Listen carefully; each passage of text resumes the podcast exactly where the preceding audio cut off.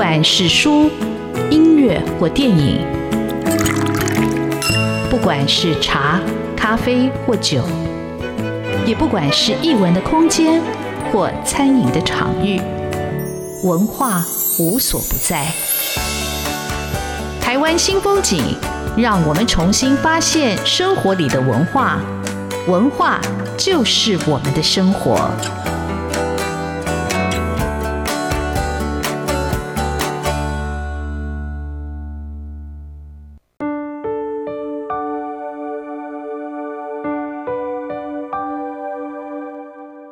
曾经被抛弃的字，说不定真的搭上转世的车，喝了馈赠遗忘的孟婆汤，进入重生之道。他们早已经重回我的心里，如洁净的婴孩，与我一同创造新的故事。倘若不是降生在现世，而是久远的部落里，在原始社会的分工中，我注定是要守在篝火旁，双手不停歇的雕刻、制作。编织、撰写、粘合、切割、记录，直到火熄灭为止。且无论过了多久，转世几回，我最后还是会被火光吸引前来。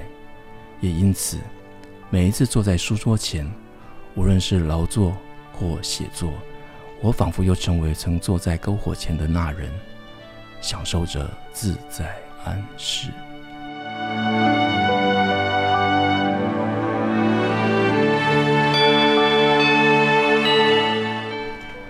这一段是作家夏夏的新书《来日方长》里头的一篇文章。那很高兴能够访问到夏夏。那为了要访问夏夏，我看他的资料，哇，这位作家哦，创作力跟创作的文类非常的丰富。哦，他是诗人，他是小说家，他是剧作家，他现在又写起了散文。那夏夏，我本来就很想访问他啊。他之前出版了一本书，我就很有兴趣，叫《傍晚五点十五分》。我想，傍晚五点十五分是下课的时间吗？是垃圾车来的时间吗？是煮饭的时间吗？哈！但是那本书那时候因为疫情的关系，我后来就错过了。不过我没有关系，他这本新书《来日方长》，嗯，也非常的温暖，而且有很多自己的一个以后或者一种人生的一个心情记录。我们就请。夏夏来跟听众朋友分享他的创作，他的人生故事。欢迎夏夏，夏夏好，大家好，呃，主持人好，啊，很高兴夏夏你来。好，夏夏，你要不要跟听众朋友来简单介绍一下你自己？但是我自己比较好奇的是，夏夏这个名字老是让我想起夏天了，是夏天出生的缘故吗？呃，答对了。呃，我自己姓夏，而且我的出生还刚好正在夏天。但是这个名字呢，其实也不是刻意取的，就是高中时候同学叫好玩的，那好用嘛，又好叫，又好记，就一直用到现在。呃，我我我这次看到你这个记录里头，想说其实你在文坛的出道也很早，你在二零零八年就得到了时报文学奖的新人奖，是一部诗集。是。哦，二零零八年，距离现在好久，不敢算了。那时候可以算是当小姐的时候。对，那个时候我就开始写一些文章，主要还是写诗为主。所以我自己出版的第一本作品其实是诗集。那后来多半的时间是写诗。呃，后来开始写小说，其实是呃，因为开始接触了剧场创作。那我又把剧本改编成改写成小说，后来接连出了几本小说。那这几年呢，可能认识到我的读者比较多，认识到是我的散文。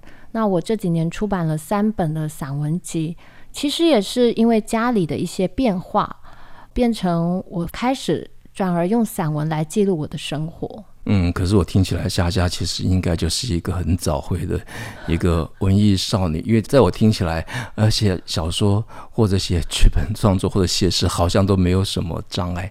你什么时候开始感受到字灵的力量，或者你什么时候开始书写？你你受到什么样的一个启发吗？还是哪一本书或者哪一首诗，在你很年轻的时候就进入到你的生命里头？哦，其实我。我起步算是蛮晚的，因为我发现现在的写作者很多都是大概高中就开始出道了。但是啊、我那天才跟朋友聊到，我们那个年代的高中是不能读课外书的，国中的时候也是，老师是会搜书包的。所以我大概是到了大学以后，才真正开始我的阅读。那我也是呃，念完书以后出了社会，呃，我才开始写作。对，所以我觉得算是蛮晚的。那一开始我也不是真的写作，我其实是做一些跟出版相关的呃实验，那也会跟一些作者邀稿。其实有一个契机，就是有一次陆平啊、诗人陆平，他就说：“你怎么一直叫我们写？你为什么不自己写？”诶，我被他这句话点了一下，我就觉得对呀，那我也来开始写啊。所以我觉得算是。陆平这句话把我引进门，也许他现在已经忘了。对，所以你一开始就做编辑的工作才会去邀稿吗？还是？对，我那时候呃自己做了一些比较实验性的出版方式，所以那时候就非常厚脸皮的跟我喜欢的诗人邀稿。哎，我就觉得大家也都很亲切啊、呃，不管是再怎么样资深的作者。都不会拒绝我，让我觉得，呃，这个文学是一个很亲切的地方，对，所以后来就也很自然，就也开始写作了。给夏夏在讲，其实我也想到我们的国中哦，国中当然老师会收书包了，而且如果你躲到外头的那个漫画店去看漫画，会被老师救回来，对，课室然后读书。可是我很幸运，是我高中老师曹永阳老师老曹，我们的上课都在讲课外，他几乎都不讲课本哦，所以很多。同学就会反映说啊，老师你都没有补充，老师就很生气，我补充的还不够多嘛？他补充都是真正的课外的文学。我想那个就是我开始接触嗯文学的开始，但我一直觉得文学跟就生命是相通，它就给你一个呼吸的一个窗口。是。那你在你写作之前，你这个阅读上有没有特别的哪一些作品就给你启示？比如说你会跟诗人要稿，是因为哪些诗可能是你读起来特别有感觉？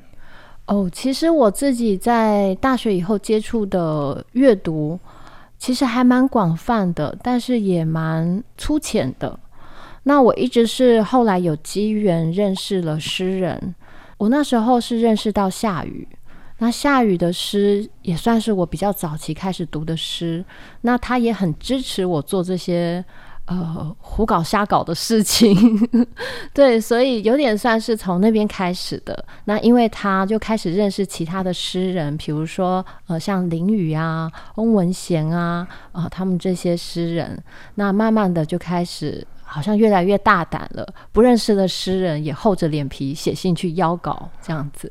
我觉得诗人其实有一种同温层啊，他觉得如果你是一个爱诗的人，你是一个写诗的人，嗯，其实他们就会很容易的被接纳。如果你没有这个创作或者没这样一个喜好，我觉得那个磁场气场可能就不太一样。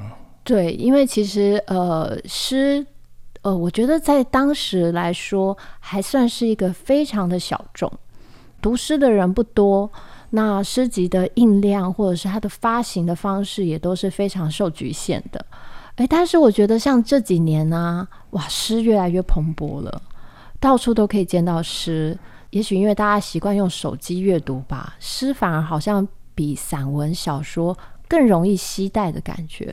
而且它有一种容易记录跟一个，我想那个很容易捕捉当下的心情啊。是。不过现在提到那个名字夏宇。不是只有在你这个时代，在我们五年级这个时代，无论男女的文艺青年，一定都要读夏雨的诗。而且，及我所认识的朋友，每个人都会有一本夏雨的诗。哦，对，夏雨的诗集现在已经变成一个收藏品了。是他的诗就充满了手工，不过你自己也做手工啊。我看你还摆了那个诗。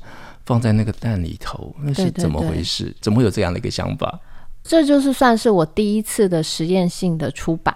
我把诗放在扭蛋里面，那让大家直接用投币的方式去购买这个诗。但是呢，他又没办法挑选，你只能知道我这一期邀了几位诗人，然后转出来是谁的诗，我就不能保证了。对，哎。年轻真好，创意真好。牛蛋根本在我这个时代里头还没有出现在这个世界里头。我们这里休息一下。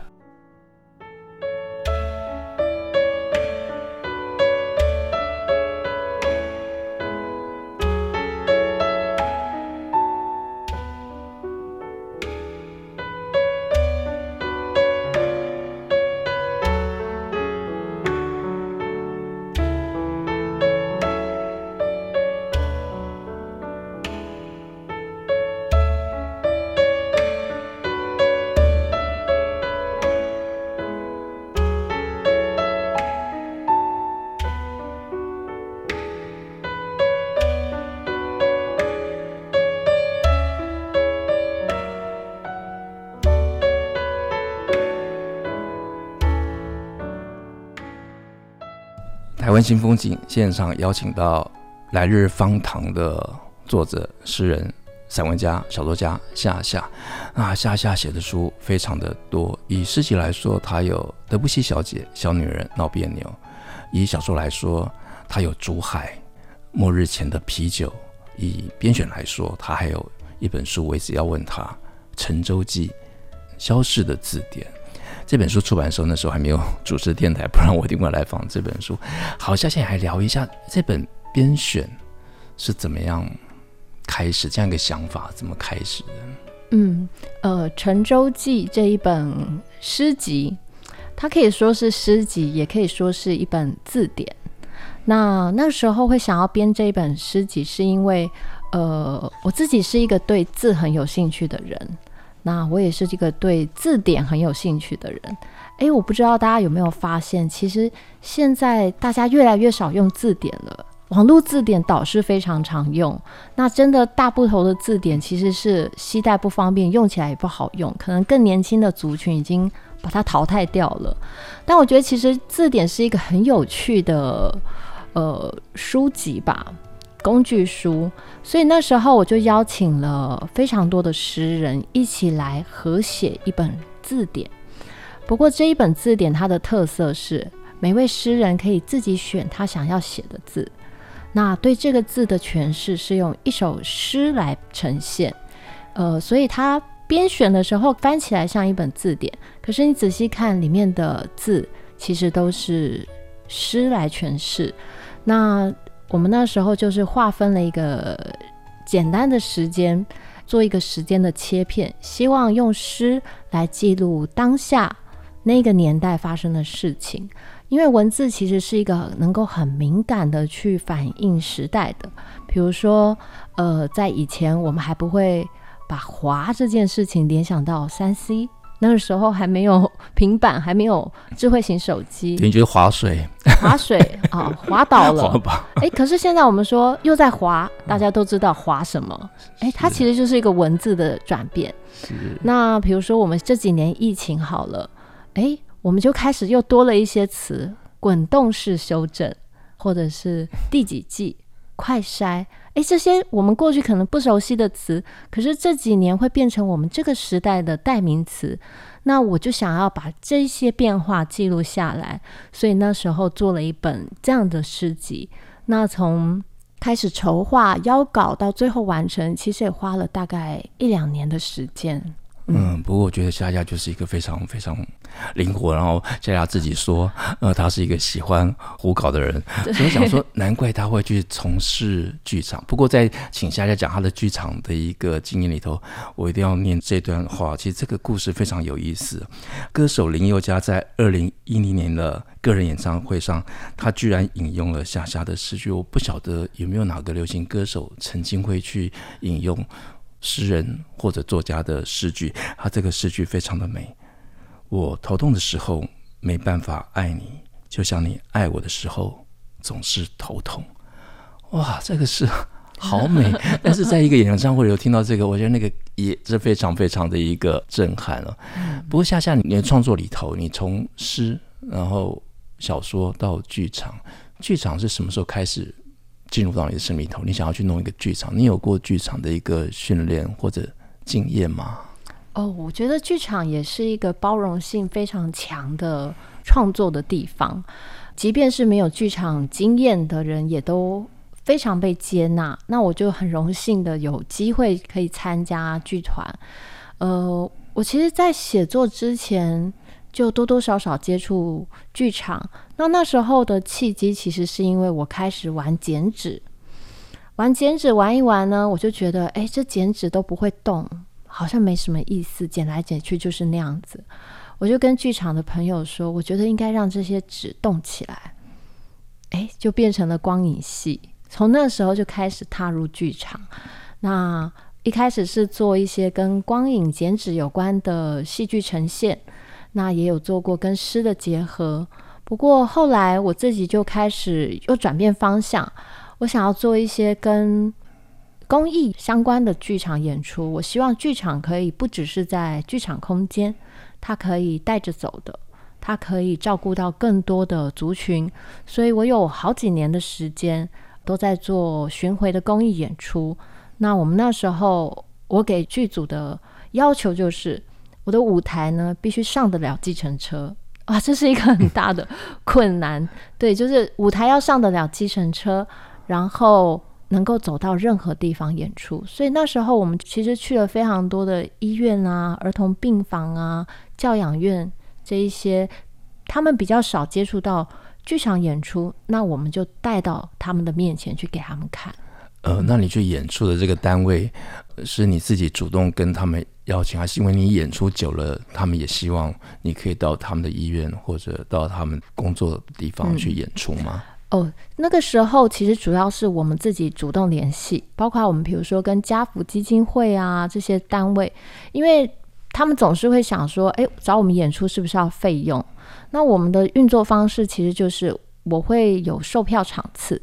我用售票场次的收入来支付演员们他们在公益场次的工作费，就是在不亏待工作伙伴的情况下，然后把所有的收入又投注回这一出戏，让他能够继续做公益演出。那我们就是哇，每天算钱算好久啊！就是我们收入多少钱，我们还可以再多演几场，大家就想办法一直挤，一直挤，能多演就多演这样子。我一直觉得夏夏感觉啊，从事这么多创作，还有包括这种行政，他一定精力非常旺盛。不过我今天虽然第一次跟夏夏见面，但是我们的生活的路径里头有一个地方是重叠的。我在读《来日方长》的时候，夏夏有提到，哎，他有个姐姐，她在更新文教院对面巷子开了一家小酒吧。我就想，那个地方是不是我所记得的那个小地方，小地方，它真的是一个非常迷人的，而且真的很小，但是就是一个非常温暖的感觉，就是这种比较有点左派的、比较理想的，嗯、都会在那个聚会。果然，夏夏说，那个就是他的剧场的。制作人对，没错，所以人的入境，因为有些的磁场还是会相近。那刚才我们也聊到，呃，那个小地方后来变成到大地方去了，那变到河边去。对，现在那个空间就闲置下来了。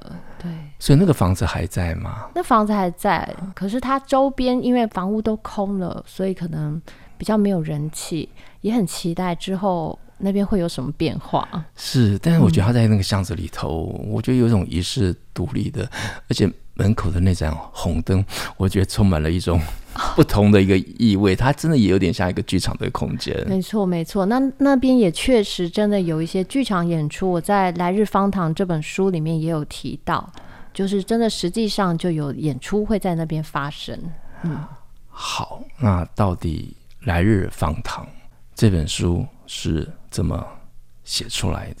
我们这里休息一下，我待会要请夏夏好好来聊这本书。然后这本书到底告诉了我们什么？我们休息一下。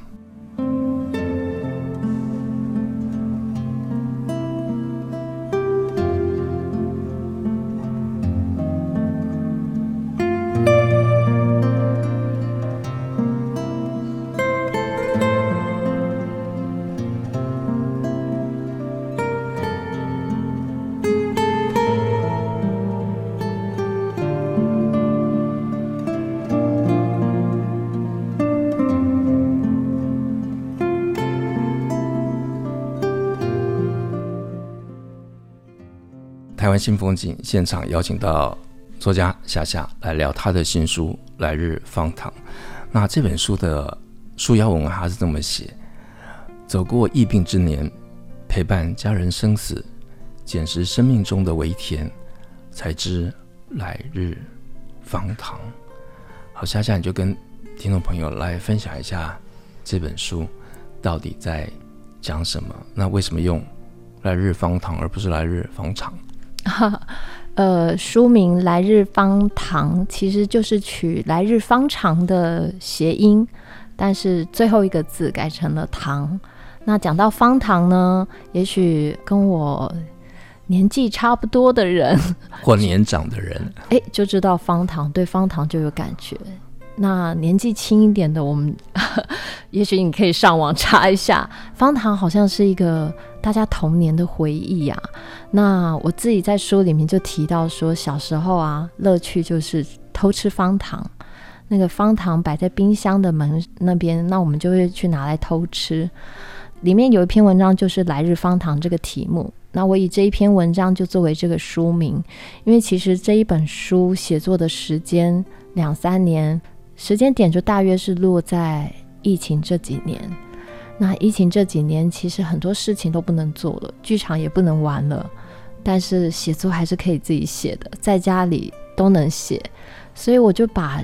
疫情这段期间的发生的大大小小的事情，试着用文字把它记录下来。我觉得现在也许书出版的这个当下，大家会觉得疫情好像过去了，口罩也解禁了。但我觉得更显得这样的书写其实有它的意义存在，因为它变成了一个我们这个时代大家共同拥有的回忆。那也许就好像我们曾经都一起经历过九二一大地震。那它后来被记录下来了。那后来的年轻的孩子们，他们会需要记得、记住这些，学习认识这些历史事件。那我觉得疫情也是我们这个，不只是我们这座岛上，我觉得是全世界共同面临的大问题。那我觉得把它记录下来。那以前瘟疫、疫情、疫病，我觉得是文学中常见的主题。可是，毕竟阅读文学跟身历其境有些不同。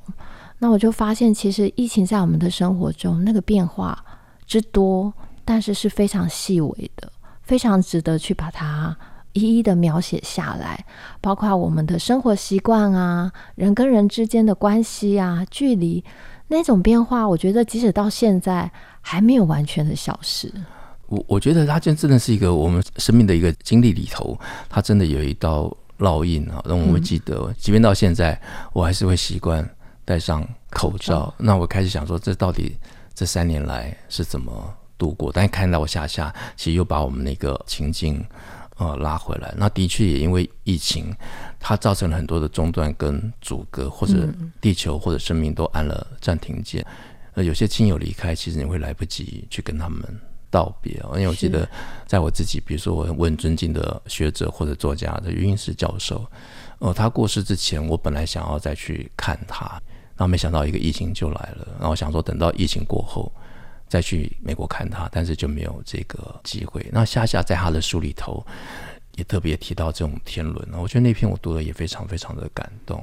嗯，那篇就是写你家人的一个相聚的，但后来还是没有对来得及办一场类似一种聚会。对，对那一篇，呃，我从过年开始写，过年其实对很多人来说。好多人会想找尽借口，不要跟人团聚，不要回去家里。但是我家里在这几年，我好像有点变成负责准备年夜饭的那个人，好像突然担起了某种担子的感觉。那也因为这样子，去年我的叔叔他就提到说，他希望他们六兄弟姐妹能够再团聚，因为大家时日不多。可是就没想到那一年他们就没办法团聚，聚不成。因为疫情的关系，然后也在那一年，我的爸爸就因为染疫并发症的原因就去世了。那他们这一个愿望，没想到就这样子搁置着，再也没有办法成真。所以疫情其实真的对大家的生命中多多少少都有一些影响。所以我自己在这本书的序里面就写到了，我以变种为题。我自己在写这篇序的时候，我自己那个时候也是确诊，隔离在家里。但那时候我们的症状已经都非常轻微，因为已经打了四剂了。可是我就意识到说，我们打了疫苗，我的身体变种了。呃，这个病毒对我来说已经没有这么严重。那这几年病毒也不断在变种，我们也变种，人跟人的关系也变种，生活模式也变种，工作方式也变种。所有一切都改变了，好像我们某个程度希望回到过去的生活，但是其实也没有办法完全回到过去了。很多时候就是我们只能自己去适应这个世界，就世界并不会照我们理想的方式来运作，它会忽然就是暂停或者倒转一下，然后我们的整个步伐就乱掉了。嗯，刚才夏夏在谈的时候，我突然想到，对，那你说因为隔离好，或者是上课，夏夏有两个小朋友，所以当小朋友在家里学习的时候，我看家里也是要有一套兵法，要有一个很完整的一个作业方式来应对。对，因为疫情的关系，哎，好多小孩子提前了学会使用线上上课，然后连我们这些大人也都被迫学会了如何线上开会。其实我们都在这些时间里面有一些改变，那可是我觉得改变不一定是不好的，改变也有好的，就连同爸爸的离去，我自己爸爸的在这个疫情当中离开，我觉得他也仍旧在我们的心中带来了不少祝福，所以我才会希望这本书它并不是一本哀伤的书写，或者是一个。疾病之年的分享，我希望他其实，在读者心中最后留下的是一点甜的滋味。就是虽然生活面临许多的困难挑战，甚至很大的变数，但是有那么一点点微小的时刻，就可以让我们把日子继续走下去，而且走得很甜。我想也是因为这个疫情的期间，夏夏或者我们很多人都会在待在自己的斗室里头，其实会整理自己。嗯，生命的故事，而你遗忘很久了。我在读这本书里头，我读到一篇也非常的有意思，点唱机耶。我想说，哇，这是多久以前的？对对对对对，那篇就是向夏家讲的，非常非常的甜美。嗯、所以夏夏，你在那个点唱，你说你每次都只有点一首歌，那首歌是什么？为什么那首歌对你来说特别的难忘？哦，其实我老实说，那个是我国中的事情。我在写这一篇的时候，我还真的有努力想要想是哪一首歌，我还真想不起来。